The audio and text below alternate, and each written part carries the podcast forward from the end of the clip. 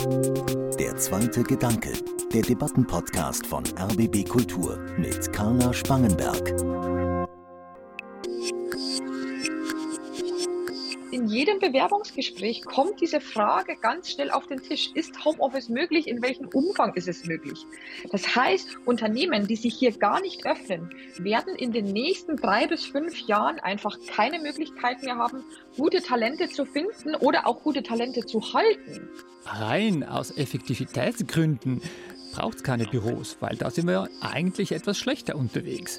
Also müssen wir uns jetzt gut überlegen, was machen wir eigentlich mit diesen Flächen, die wir jetzt haben? Wie können wir die optimal nutzen? Was machen die Menschen eigentlich ihren Beruf? Und was wären dazu die Räume, die ihnen helfen würden, diese Aufgaben optimal zu erledigen? Mein Chef will, dass wir jetzt alle wieder ins Büro kommen. Diesen Satz höre ich aus meinem Bekannten- und Freundeskreis ziemlich oft, seitdem die Homeoffice-Pflicht entfallen ist. Dabei zeigen Studien, dass wir eigentlich diese Flexibilität, die wir durch das mobile Arbeiten bekommen haben, nicht mehr aufgeben wollen. Aber viele wollen auf das Büro auch gar nicht ganz verzichten. Deswegen frage ich heute, wozu braucht es überhaupt noch Büros? Über die Zukunft des Büros und die schöne neue mobile Arbeitswelt spreche ich heute in Der zweite Gedanke, dem Debattenpodcast von RBB Kultur. Mein Name ist Carla Spangenberg. Und mein erster Gedanke ist, dass es ein einfaches Zurück wirklich nicht geben wird, weil wir uns viel zu sehr an die Flexibilität gewöhnt haben. Welchen Mehrwert brauchen also dann Büros, damit sie nicht mehr einfach nur ein Ort der Kontrolle sind, sondern eben Spielräume für kreatives Denken und Teamwork ermöglichen? Und auf der anderen Seite braucht hybrides Arbeiten vielleicht klare Regeln, damit sowohl die Führungskultur als auch die Zusammenarbeit gelingen. Ja, und ganz passend zu dem Thema sind meine Gäste und ich heute aus drei verschiedenen Orten zusammengeschaltet. Aus Zürich begrüße ich Stefan Kamenzint. Er ist Architekt und hat mit seinem Büro Evolution Design in Zürich das Büro des Tech-Konzerns Google entworfen. Und zwar inklusive Rutschbahn, Iglo-Büros, Seilbahn, Gondeln und Feuerwehrstangen. Herzlich willkommen, Stefan Kamenzint.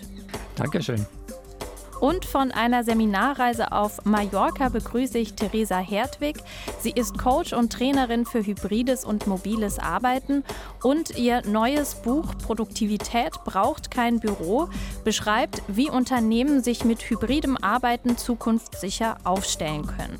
Dabei brauche es neben Vertrauen auch klare Regeln und mit ihrer Beratungsagentur Get Remote unterstützt sie Unternehmen dabei, eine nachhaltige hybride Arbeitskultur zu etablieren inspirieren. Herzlich willkommen, Theresa Hertwig. Hallo, vielen Dank für die Einladung.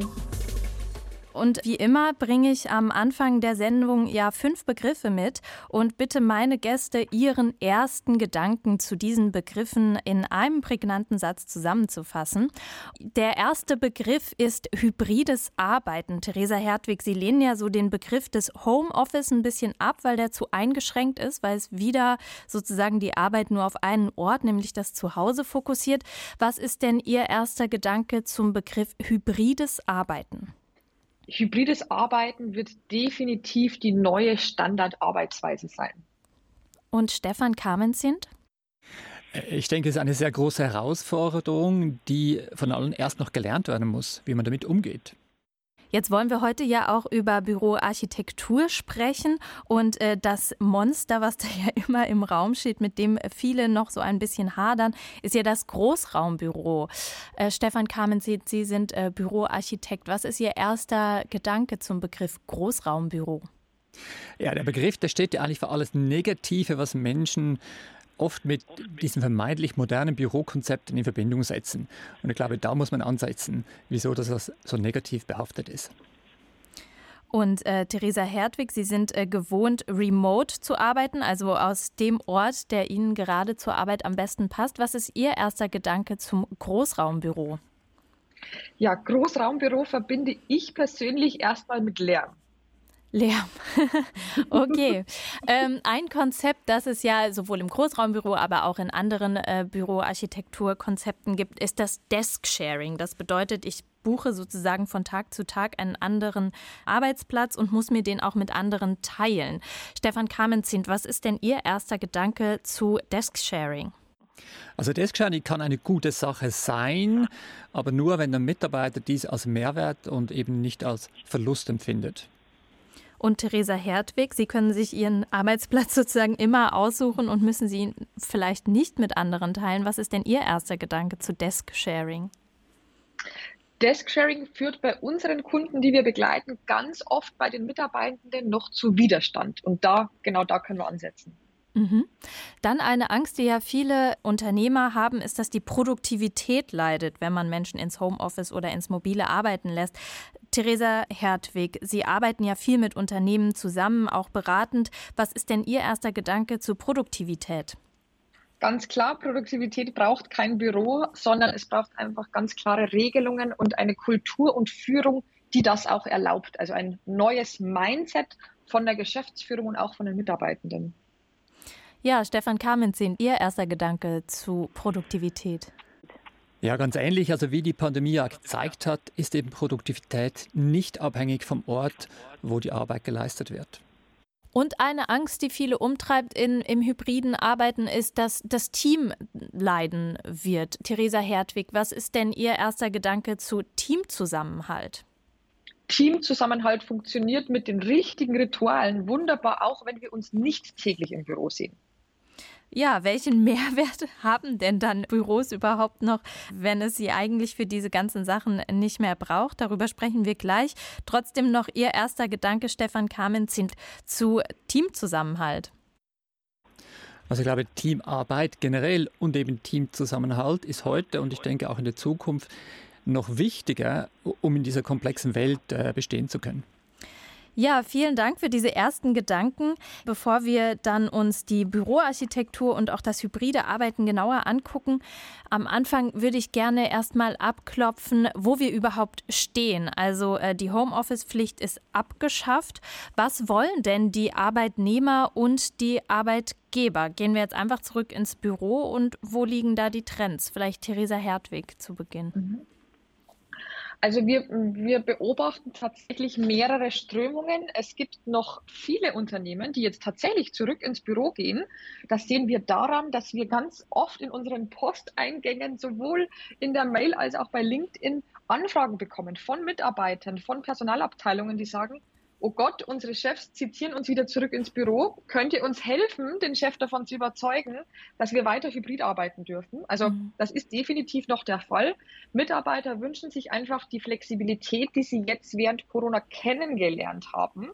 Und von dem her, die meisten Mitarbeitenden möchten wirklich eine gute Mischung aus Büro und mobile Arbeit. Also dieses 100% Remote, so wie ich persönlich das lebe, das wollen die meisten gar nicht. Mhm.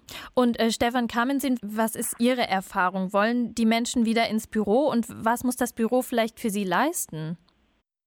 Ja, also die Menschen wollen definitiv wieder ins Büro. Das zeigen ja alle Umfragen auch. Das pendelt sich ja irgendwo ein, so zwischen 40 und 60 Prozent zwischen mobilem Arbeiten und Büroarbeit. Aber sie wollen ins Büro eben vor allem auch, weil sie den sozialen Kontakt vermisst haben mit den Kolleginnen und Kolleginnen. Also das Miteinander, das sucht man im Büro natürlich. Und der Arbeitgeber, der ist natürlich oft besorgt, dass die Menschen nicht mehr zurückkommen. Und das Einfachste ist jetzt mal einfach mal eine Regelung aufzustellen und sagen, so ist es jetzt, ihr müsst wieder kommen, mindestens so viel. Und das ist natürlich eine einfache erste Reaktion, aber natürlich ganz die falsche. Theresa Hertwig, Sie haben auch für Ihr Buch mit äh, verschiedenen Unternehmern gesprochen, unter anderem auch mit Wolfgang Grupp von äh, Trigema. Da finde ich ganz interessant, dass er sagt, er braucht halt einfach seine Mitarbeiter vor Ort, weil er sie da kontrollieren kann und irgendwie schnell kommunizieren kann. Kann man dieses Bedürfnis nach Kontrolle vielleicht auch nachvollziehen aus Unternehmersicht? Definitiv. Also ich kann das durchaus nachvollziehen. Wir müssen ja sagen, dass die letzten Jahrzehnte Führungskräfte und Unternehmer gewohnt waren, durch Kontrolle und Anwesenheit zu führen. Und jetzt soll das auf einmal anders gehen. Es geht anders, ja, aber dazu müssen wir erstmal unsere Gewohnheiten und auch unsere Grundeinstellungen dazu ein bisschen verändern. Und gerade Unternehmer, die vielleicht auch schon sehr lange auf dem Markt sind, sehen gar nicht wirklich die Möglichkeiten. Und da sitzt einfach so ein kleiner Johnny Controletti manchmal in uns und den dürfen wir einfach aufbrechen. Ja, müssen sich dann Unternehmer mehr auf die Eigenmotivation der Mitarbeiter verlassen oder gibt es vielleicht aber auch einfach Jobs, wo man vielleicht gar nicht mit dieser Eigenmotivation rechnen kann und vielleicht doch diese Kontrolle des Büros braucht?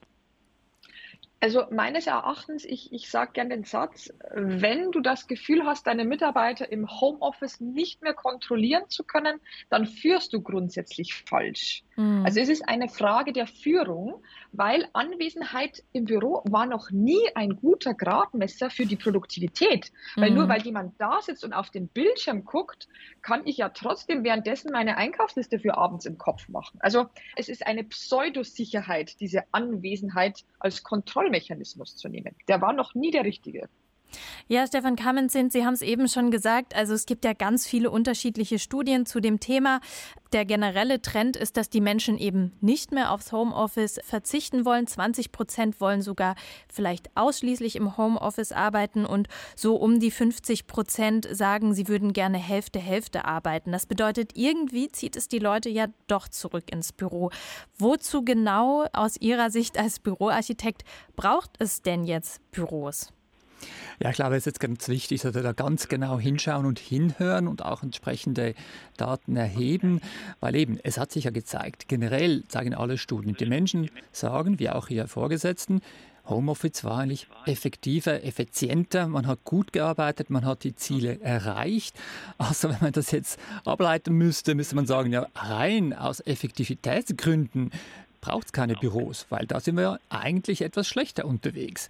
Also müssen wir uns jetzt gut überlegen, was machen wir eigentlich mit diesen Flächen, die wir jetzt haben? Wie können wir die optimal nutzen, dass sie tatsächlich einen Mehrwert generieren für die Mitarbeiter, wo die dann sagen, ja, also für das gehe ich ganz gerne ins Büro, das geht einfach wirklich besser, einfacher als zu Hause. Und deshalb zu sagen, kommt einfach mal zurück, ist natürlich äh, ein schwacher Ansatz, weil wir ja gesehen haben, dass die Büros oft die Bedürfnisse der Mitarbeiter eben viel zu wenig abholen. Das heißt, was wir immer vorschlagen, ist wirklich zu schauen, mal ganz fundamental, das hat jetzt nichts mit äh, der Pandemie zu tun, das hätte man schon auch vortun sollen, was machen die Menschen eigentlich ihren Beruf? Was sind die Aufgaben, die sie erledigen müssen? Und was wären dazu die Räume und die Qualität der Räume, die ihnen helfen würde, diese Aufgaben optimal zu erledigen? Das wäre mal so aus meiner Sicht das Erste, wo man hingucken müsste. Und dann kann man überlegen, wer ist jetzt für was im Büro, weil gewisse Menschen wollen ins Büro aus persönlichen Gründen, aus äh, den, den, Lebensumständen. Andere haben da mehr Möglichkeiten. Also wir müssen ja auch versuchen, die ganze Facette der unterschiedlichen Standpunkte und auch Präferenzen möglichst breit abzuholen. Genau, Sie haben schon ein bisschen angedeutet, wie Sie äh, vorgehen, wenn Sie ein Büro planen. Also erstmal äh, viel Mitarbeiter befragen, schauen, wie wird überhaupt gearbeitet, was braucht es dafür, was sind denn so Ihre Schlussfolgerungen, welche verschiedenen Arten der Räume und welche Konzepte braucht es in Büros in der Zukunft? Ja, ich glaube, was wir ganz sicher gelernt haben und was alle selber erfahren haben, ist natürlich, im Homeoffice lässt sich für viele sehr gut konzentriert, fokussiert arbeiten. Man kann gut Telefonate, Videocalls machen, weil man nicht gestört ist. Also dieses Bedürfnis, wo wir jetzt gemerkt haben, wie gut es einem tut, auch mental, physisch, ja, es ist nicht so gestresst dann. Äh, wenn ich ins Büro zurückkomme, das ist das eine der größten Ängste, die die Mitarbeiter haben. Wo kann ich dann jetzt das in Ruhe in der Zukunft auch machen? Und ich glaube, das ist mal so ein Punkt, wo man sagen muss, das braucht es definitiv, braucht Flächen wo ich mich zurückziehen kann, konzentriert, fokussiert sein, ohne gestört zu werden. Und es braucht auch Räume, wo ich eben Telefonate, Videocalls machen kann, auch die weiterhin in Ruhe und mit einem Fokus. Also die zwei Dinge, die brauchen alle Büros in der Zukunft, wenn sie die noch nicht haben. Mhm. Das ist ein ganz wichtiger Punkt, den Sie gerade ansprechen, auch mit den Videocalls. Wir hören das nämlich sehr oft, wenn Mitarbeiter zurückzitiert werden ins Büro und dann trotzdem den ganzen Tag in Videocalls sitzen, aber in einem Großraumbüro. Ja. Also dann wird tatsächlich das Headset zum wichtigsten Freund, weil man sich damit noch ein bisschen abschirmen kann. Aber es macht überhaupt keinen Sinn, die Mitarbeitenden ins Büro zurückzuholen, um sie dort auch den ganzen Tag im Videocall sitzen zu lassen. Also es muss eine Aktivität im Endeffekt ja geben, die ich im Büro zusammen mit den Kollegen ausüben kann und dann mich nicht trotzdem in der virtuellen Welt reinbewege. Also diese Tendenz, dass dann viele Menschen im Großraumbüro sitzen und trotzdem in Videocalls sind, die kann ich aus eigener Erfahrung wirklich teilen. Das ist aber meiner Meinung nach auch so ein bisschen die negative Seite, die sich jetzt durch ähm, Corona und dieses mobile und hybride Arbeiten entwickelt hat, dass es eben so viel mehr Meetings gibt, weil es eben viel einfacher ist, schnell eine Einladung auf Teams, auf Zoom rauszuschicken, als dass man wirklich sagt, wir treffen uns alle an einem Ort. Also ist vielleicht das hybride Arbeiten, birgt es die Gefahr, dass man so ein Communication Overload hat und ist vielleicht das vor Ort sein, trifft man sich dann wirklich nur dann, wenn es notwendig ist? Also tatsächlich ist es da wichtig äh, zu unterscheiden zwischen zwei Kommunikationsarten. Und zwar gibt es einmal die synchrone Kommunikation, also wenn ich wirklich zeitgleich kommuniziere. Das wäre jetzt im Büro, wir sitzen alle in einem Meetingraum und unterhalten uns. Und das Pendant dazu ist der Videocall. Das ist, funktioniert auch synchron. Mhm. Und dann haben wir die asynchrone Kommunikation, die eben nicht die Zeit versetzt stattfindet. Und diese asynchrone Kommunikation wird oft ein bisschen negativ dargestellt, als wäre das unpersönlich, aber asynchrone Kommunikation ermöglicht uns total, dass wir von diesem Meeting-Wahnsinn wegkommen. Mhm. Weil wir denken oft, jegliche Kommunikation, die wir vorher im Büro hatten, muss in ein Videomeeting übersetzt werden. Und das ist einfach der falsche Ansatz. Das machen wir ganz viel mit Führungskräften zu gucken, okay, wann braucht es denn wirklich einen Videocall und wann könnte ich auch asynchron kommunizieren? Zum Beispiel über einen Chat, über ein Projektmanagement-Tool. Also sich viel mehr zu überlegen und mit der, mit der eigenen Zeit und auch mit der Zeit der Kollegen viel sinnvoller und bedachter umzugehen. Jetzt würde ich aber trotzdem gerne noch mal wissen, für welche äh, Formen der Kommunikation sich dann wirklich das Büro auch eignet und vielleicht auch welche Form der Orte es in einem Büro braucht für diese Konferenzen. Man kennt ja meistens die riesigen Konferenzräume, dann sitzen da manchmal nur zwei Leute drinne. Stefan Kamenzind, was sind da Ihre Erfahrungen? Welche Räume braucht es für Kommunikation in einem Büro? Ja, ich glaube, das Wichtigste ist erstmal eben sich zu überlegen, wie kann ich denn einen Mehrwert generieren, wenn ich eine physische Sitzung einberufe oder abhalte? Weil es macht wirklich keinen Sinn, in einem großen Besprechungsraum zu sitzen, an einem Tisch zu sitzen und in der Distanz auf einem Bildschirm zu gucken, wo man die Dinge nicht so gut sieht. Man sieht die Gegenüber, die sich vielleicht per Teams oder Zoom einwählen, auch nicht richtig. Das macht keinen Sinn mehr. Also wir sollten eigentlich sagen, wenn wir im Büro sind, dann ist das Physische ja das Interessante. Und das ist eben, dass wir agiler, kommunikativer, kreativer sein können miteinander. Und das heißt, dass wir auch physisch mehr Dinge tun, also eben mehr mit Whiteboard, Pinboards arbeiten, mehr mit Stickies arbeiten, mehr mit Schreiben, mehr mit Skizzieren, mehr physische Aktivitäten in eine Besprechung reinbringen und entsprechend die Räume, das ist jetzt mein Part, oder? Hier Räume zu kreieren, die das auch erlauben und einem auch Lust machen auf diesen Austausch. Und das ist definitiv nicht der alte Standard-Besprechungstisch mit Stühlen, die kaum verrückbar sind. Also das ist eigentlich wie fast vorbei, muss man sagen. Und äh, jetzt habe ich ja vorhin schon gesagt, Sie haben mit Ihrem Büro Evolution Design die Google-Niederlassung in Zürich entworfen. 2008 wurde die eröffnet. Und ich habe schon gesagt, da gibt es Igloos, in die man sich zurückziehen kann. Zumindest waren die Igloos anfangs entworfen. Dann gibt es Seilbahngondeln, Feuerwehrstangen, mit denen man zwischen den verschiedenen Stockwerken sich bewegen kann und auch eine Rutschbahn. Stefan Kamenzint, ist das nur dafür da, damit Google irgendwie interessant und spielerisch nach außen wirkt oder wird das wirklich genutzt? Braucht man das wirklich? Ja, ich glaube, es gibt zwei Seiten hier. Es gibt die funktionale Seite und es gibt natürlich die Look and Feel Seite, wie wir das nennen, also das haptische, wie es ausschaut. Und der Büroraum ist ja physisch und das ist ein toller Raum, wo wir eben auch unsere Identität, unsere Vision, unsere Werte, unsere Kultur zelebrieren können. Also wir können zeigen, für was wir stehen. Wenn uns Umweltschutz, Ökologie ganz wichtig ist, dann werden wir wahrscheinlich nicht ein Büro mit viel Plastik entwerfen, sondern zeigen das mit recycelten Materialien. Also für was stehen wir ein als Gemeinschaft? Was ist für uns wertvoll? Also der Raum ist genau für das da, dass wir hier eben das, was wir teilen, in der Gemeinschaft, die Werte und das, wie wir miteinander arbeiten wollen, dass wir das unterstützen. Das ist das eine. Und das andere ist natürlich tatsächlich die Funktionalität. Bei Google war das tatsächlich so. Äh, das war halt ein typisches Bürohaus mit Treppenhäusern weit weg, wie, wie, schwierig die Leute zu verbinden. Und wir machen das sehr oft jetzt, dass wir tatsächlich versuchen, viel direktere, einfachere Verbindungen zu schaffen zwischen Geschossen. Bei Google hat man das spielerisch gemacht, mit Feuerstangen, wo man runterrutscht. Das ist nicht gerade jedermanns Sache. Aber dass man eben Treppen baut, die dort sind, wo man eigentlich hin möchte und nicht, wo vielleicht der Investor mal gedacht hatte, dass sie idealerweise sein könnten für den Fluchtweg. Also diese mhm. informellen Begegnungen sind ganz wichtig auch. Wir bauen viele sogenannte Kommunikationshubs, also Orte, wo man informell verschiedenste Möglichkeiten hat, sich auszutauschen, sich zufälligerweise auch zu begegnen, eben Gespräche passieren können und die wollen wir ganz einfach miteinander verbinden und da entstehen dann eben tatsächlich die Mehrwerte, wo man wieder mal Lust hat, ins Büro zu gehen, weil man dann eben zufälligerweise auch ganz andere Kollegen sieht, die man natürlich nicht einfach kurz zufällig ansprechen würde über einen Videocall.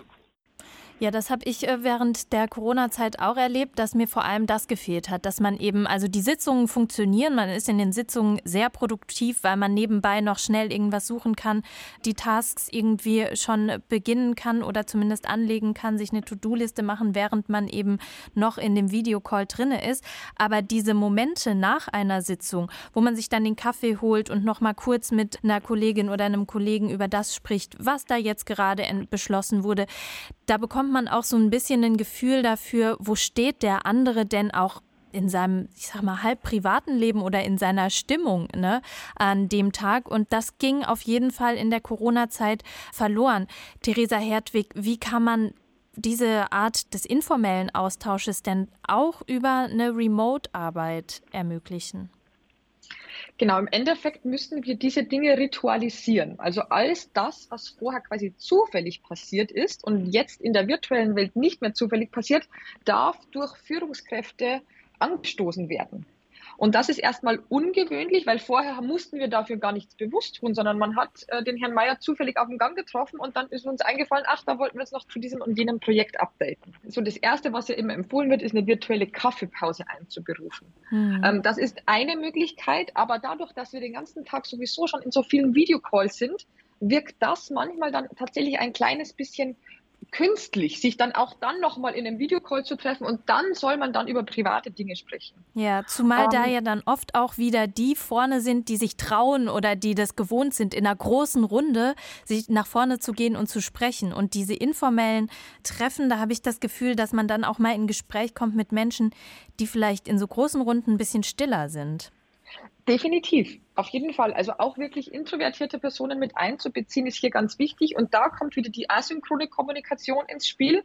Also fast jedes Unternehmen hat jetzt schon ein Kollaborationstool eingeführt, ob das Microsoft Teams ist, ob es Slack ist. Also die Form, in der wir über einen Chat kommunizieren können. Mhm. Und da sehen wir ganz oft, dass in den Unternehmen der Chat eher bilateral genutzt wird, also zwischen zwei Personen. Hier ist die große Empfehlung immer, die Funktion eines Gruppenchats zu nutzen. Also wirklich von einem ganzen Team, wo alle Mitarbeiter eines Teams oder alle Mitarbeiter von einer Abteilung ähm, oder die an einem Projekt arbeiten, zusammen drin sind und dort nicht nur Dinge besprochen werden, die ein Projekt betreffen, sondern wirklich auch von der Führungskraft angestoßen wird, dass hier auch private Themen ausgetauscht werden. Um ein Beispiel aus unserer Firma zu nennen, wir haben einen Gruppenchat, der nennt sich virtuelles Büro.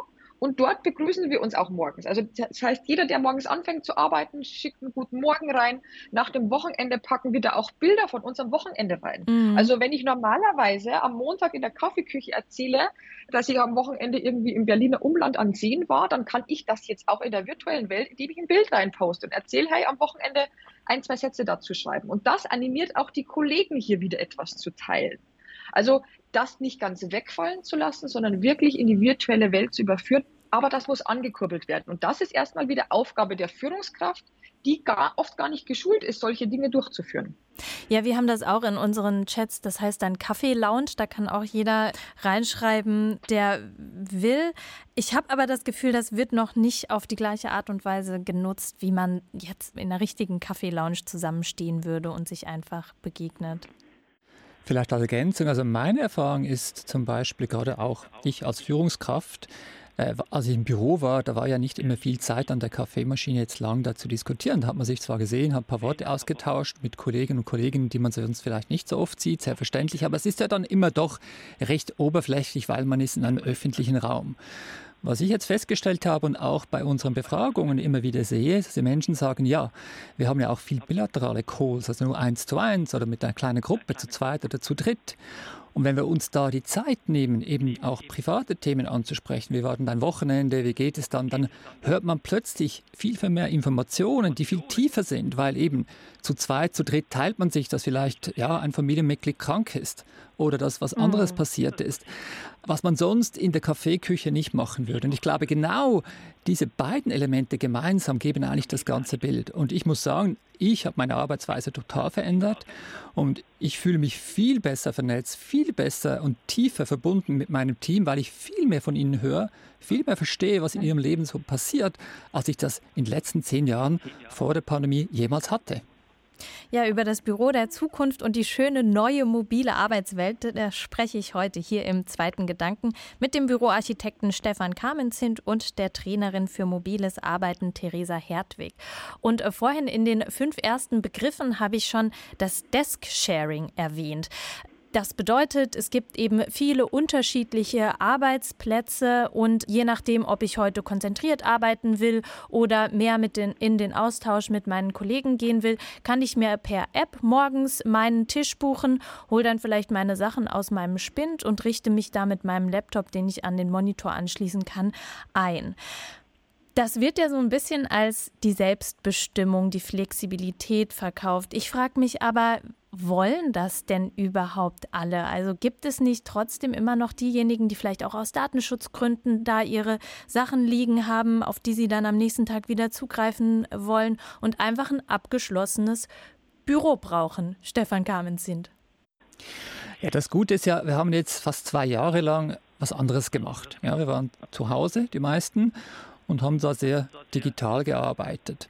Und wenn wir jetzt zurück ins Büro kommen, ist das natürlich eine ganz andere Voraussetzung als vor Covid, wo man tatsächlich mit Desk-Sharing sehr oft einen großen Change auch machen musste, weil viele Menschen das schwierig fanden, sich davon zu lösen, von den Gedanken, dass man auch nicht immer am gleichen Arbeitsplatz arbeitet. Aber jetzt, wo ja die Menschen sagen, ich möchte vielleicht nur 50 Prozent meiner Zeit im Büro sein, haben wir eine ganz andere Diskussion, weil die Diskussion ist ja jetzt, wollen wir alle diese Tische vorhalten, die dann einfach leer stehen?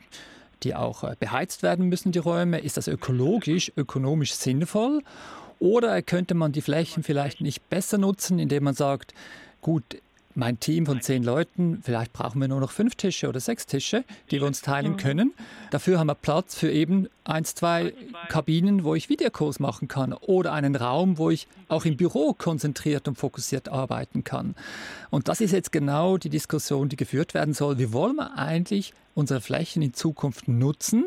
Und aus unserer Erfahrung, äh, wenn der Mitarbeiter eben das mitbestimmen kann, dann ist sehr oft jetzt der Gedanke, ja gut, ich bin ein großer Teil zu Hause. Wenn ich im Büro bin, habe ich verschiedenste Bedürfnisse. Da habe ich kein Problem, meinen fixen Tisch auch aufzugeben, weil als Team sind wir immer noch zusammen. Aber ich habe noch diese anderen Bedürfnisse, die mir jetzt wichtig geworden sind, während ich zu Hause war. Das heißt, die Diskussion kann eigentlich jetzt wie fast einfacher geführt werden. Aber Desk Sharing ist ja nicht ein Muss. Das ist ja nur eine Möglichkeit, wie man mit Ressourcen, also Flächenressourcen, umgehen kann, wenn das Bedürfnis da ist. Ja, und ganz wichtig dafür ist ja auch immer die Clean Desk Policy. Also das bedeutet, dass ich eben am Ende des Tages wirklich komplett den Platz räume. Theresa Hertwig, so ganz äh, persönlich, wie sieht Ihr Arbeitsplatz aus? Sind Sie am Ende des Tages vor einem äh, sauberen Schreibtisch oder genießen Sie das sozusagen im Homeoffice oder im mobilen Arbeiten? Einfach auch alles liegen zu lassen und alles am nächsten Morgen wieder so aufzufinden, wie Sie es da gelassen haben. Tatsächlich ist bei mir fast alles virtuell, das heißt auch meine Notizen und so weiter. Von dem her ist mein Arbeitsplatz grundsätzlich relativ clean, weil ich außer meinem Monitor, Bildschirm und Maus gar nicht wirklich viele Unterlagen zur Verfügung habe. Ich ja. habe zwar immer noch ein kleines Notizbuch, da werde ich auch dran festhalten, aber das ist eigentlich auch schon alles tatsächlich. Das ist wirklich spannend, weil ich ähm, auch das Gefühl habe, dass es einfach eine Frage der Generationen ist. Ne? Also wenn ich wirklich die Hälfte meines Berufslebens immer ähm, mit Zetteln gearbeitet habe, mir Artikel, die ich äh, lesen möchte, ausgedruckt habe oder vielleicht sogar noch das äh, Print-Zeitungsabo vor mir habe, so arbeite ich nicht mehr. Mich würde das total überfordern, wenn mein ganzer Schreibtisch voll liegen würde. Aber ist es dann nicht wirklich eine Generationenfrage und sollte man nicht den Menschen, die eben das gewohnt sind, wirklich mit Papier zu arbeiten, es auch ermöglichen, einen Arbeitsplatz zu haben, wo sie das alles haben und liegen lassen können, weil ich muss mir ja auch nicht, wenn ich meinen Laptop öffne, dann habe ich ja auch wieder alles griffbereit und muss es nicht noch irgendwie aus einem Spind zusammenklauben und mir zusammensuchen, sondern ich habe alles in meiner Ordnerstruktur, so wie es ein anderer Mensch vielleicht auf seinem Schreibtisch gerne hätte.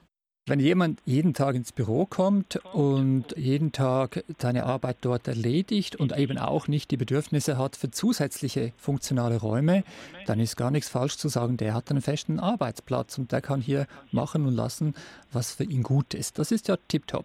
Unsere Erfahrung ist so ein bisschen, dass wenn man eben das Angebot erweitert, inklusive Homeoffice, dass dieses Bedürfnis rapide sinkt. Und aus meiner Erfahrung, aus meiner persönlichen Erfahrung, ich bin ja Architekt, also wir korrigieren Pläne, wir zeichnen gern von Hand in die Pläne rein. Ja, das ist etwas schwierig, wenn man zu Hause ist, weil der Plan muss ja dann eingescannt werden, ich muss ja wieder rausschicken. Dann fängt man das an, digital zu machen. Das war ja mühsam, ich habe das gehasst, ja, wirklich gehasst. Sechs Monate lang hat das so wehgetan, ja, aber nach sechs Monaten habe ich gemerkt, es schmerzt nicht mehr. Das geht ja ganz gut. Dann hatte ich am Anfang alle meine Post-its auf meinem Tisch von den Dingen, die ich unbedingt erledigen musste, bis ich gemerkt habe, wenn ich dann doch ins Büro gehe, da gab es doch Dinge, die wichtig waren, die habe ich jetzt nicht mit mir dabei. Dann habe ich mir mhm. angefangen, die auf den Laptop zu kleben, das war aber auch nicht praktisch. Und jetzt habe ich gemerkt, jetzt mache ich mir die Post-it halt digital auf dem Desktop. Mhm. Und ich habe selber gemerkt, welche Reise ich hier durchgangen bin, wo es am Anfang einfach schwieriger war und wo ich jetzt sagen muss, ja, ist ja schon praktisch. Ja, jetzt habe ich wirklich alles bei mir auf meinem Laptop. Ich bin viel flexibler flexibel, viel freier und muss nicht darüber nachdenken, was ich noch alles einpacken muss, wenn ich vielleicht dann doch im Büro bin, damit ich anständig arbeiten kann. Also ich glaube, da muss man sich auch ein bisschen auf diese Reise einlassen, das mal testen, weil jede Veränderung ist am Anfang schwierig, aber das digitale Arbeiten ist natürlich einfacher in der Gemeinschaft mit den Kollegen, weil jeder kann jede Information abrufen. Und es gibt mir schlussendlich einfach auch mehr Freiheiten, wo ich wann wie arbeiten möchte auf die Generationenfrage da auch nochmal einzugehen. Also ähm, genau wie Herr Kamensen das gerade beschrieben hat mit dieser Reise der Veränderung, da dürfen wir die Mitarbeitenden mitnehmen. Also wir sind auch in ganz vielen Unternehmen, wo wir auch in Teams sind, wo das Durchschnittsalter etwas höher ist. Und ich würde gar nicht grundsätzlich sagen, dass es grundsätzlich eine Generationenfrage ist, sondern es ist auch eine Frage, wie viel Zeit gibt das, investiert das Unternehmen, diese Veränderung mit dem Team auch wirklich zu diskutieren. Das heißt, wenn ich als Unternehmensleitung einfach beschließe, wir haben jetzt Desk Sharing und es muss jetzt eine Clean Desk Policy her und ich gar nicht in Diskussion mit den Mitarbeitern gebe, was das jetzt bedeutet, dann wird es oft schwierig. Also wir sind in den Workshops ganz oft einfach auch am Diskutieren und erstmal am Erheben, wo liegt denn die Angst dahinter, wenn es einen Widerstand gibt. Mhm. Weil meistens ist es irgendeine Angst, dass ich etwas verliere, und da den Mitarbeitern überhaupt mal die Möglichkeit zu geben, das auszusprechen, warum sie etwas nicht wollen. Da ist unsere Erfahrung, dass auch durchaus eine ältere Generation bereit ist, den Weg zu gehen, wenn man ihnen auch die Möglichkeit gibt, ihre Ängste zu äußern und dann darauf reagieren kann. Ja, und auf der anderen Seite muss man ja auch sagen, dass wenn die Unternehmen von sich aus, es gibt ja immer noch auch viele Unternehmer, die äh, so eine krasse Aversion äh, dagegen haben, die Menschen ins Homeoffice oder ins Mobile arbeiten zu lassen, dass die auch tatsächlich ein Problem haben, dann jüngere Bewerberinnen und Bewerber zu bekommen, weil gerade diese Generation Z, wie man sie nennt, tatsächlich gar nicht mehr unbedingt bereit ist, einen Job anzunehmen, wenn es gar keine Option auf Homeoffice gibt.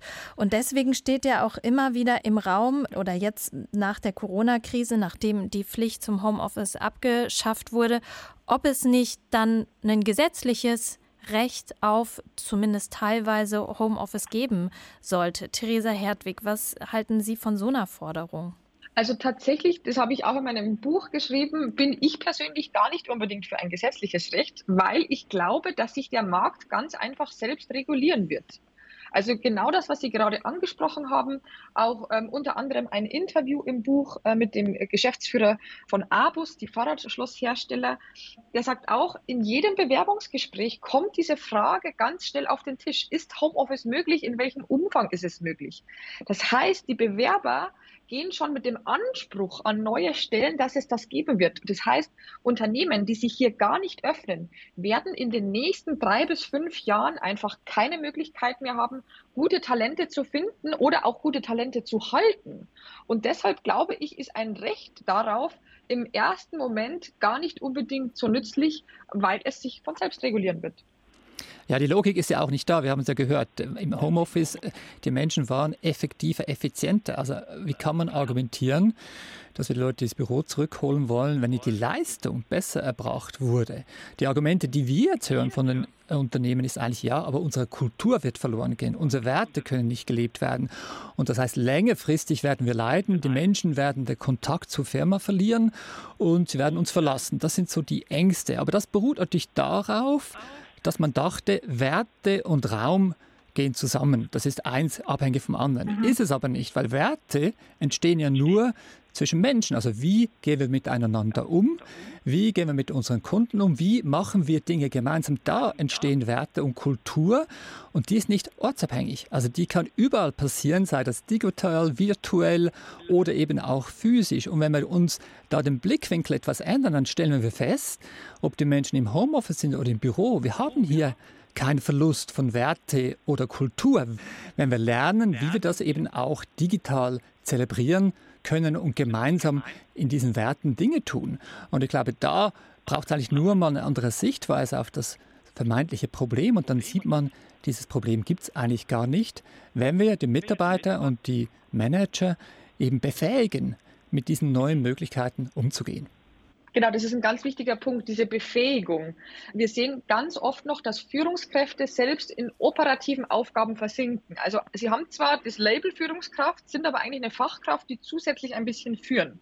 Mhm. Und deshalb ist es ganz wichtig, Führungskräfte brauchen Zeit für Führung, damit eben diese Werte auch in der virtuellen Welt transportiert werden können. Und im Endeffekt sprechen wir ja von hybridem Arbeiten. Das heißt, ja, es wird mobiles Arbeiten und Homeoffice geben, aber dann ganz bewusst Deswegen bin ich auch immer tatsächlich dafür, ähm, gemeinsame Präsenztage mit den Teams festzulegen. Ob das jetzt einmal in der Woche ist oder einmal im Monat, ist im Endeffekt egal. Aber ich weiß, an bestimmten Anlässen komme ich mit dem ganzen Team zusammen und dann arbeite ich eben nicht inhaltlich, sondern dann nutze ich das wirklich für physischen Austausch, um diesen Teamzusammenhalt mal wieder wirklich in einem Raum gemeinsam zu zelebrieren. Und wenn man das gut verbindet, diese virtuellen Rituale und auch diese physischen, den weiteren physischen Austausch, dann kann das wunderbar Hand in Hand gehen. Ja, was sozusagen diese Freizeitgestaltung oder dieses zwischen Freizeit und Büro angeht, da gab und gibt es ja in vielen Büros auch noch diese Fitnessstudios und Kicker und Möglichkeiten, sozusagen auch Freizeitaktivitäten in Büros zu gestalten. Und ich frage mich so im Hinblick auf die Work-Life-Balance, Inwiefern kann man denn eigentlich sozusagen die Arbeit und die Freizeit noch trennen, wenn man dann im, so viel Zeit irgendwie im Büro äh, verbringt, auch noch mit Sport und Freizeit, dass ja, man das gar nicht mehr richtig trennen kann, Stefan Kamenzin. Wird es in Zukunft immer noch diese Freizeitangebote in Büros auch geben? Ich glaube, es hat sich sicherlich nochmal richtig verändert jetzt, weil eben, wenn ich ja einen Teil meiner Zeit zu Hause verbringen kann, dann kann ich vielleicht äh, über Mittag joggen gehen. Da brauche ich jetzt nicht einen Laufbahn im Büro, um das zu tun.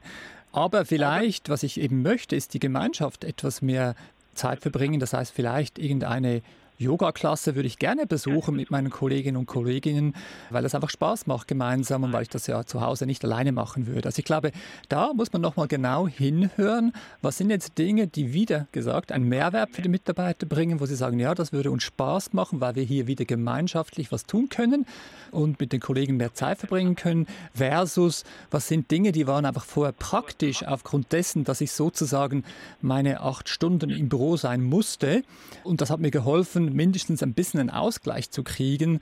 Und viele von diesen Dingen werden wahrscheinlich eben, die eher singulär sind, wird man nicht mehr anbieten, weil das Bedürfnis da nicht mehr da sein wird. Und vielleicht die gleiche Frage auch ins hybride Arbeiten nochmal. Wie schaffe ich meine Work-Life-Balance, wenn ich eigentlich an jedem Ort immer arbeiten kann?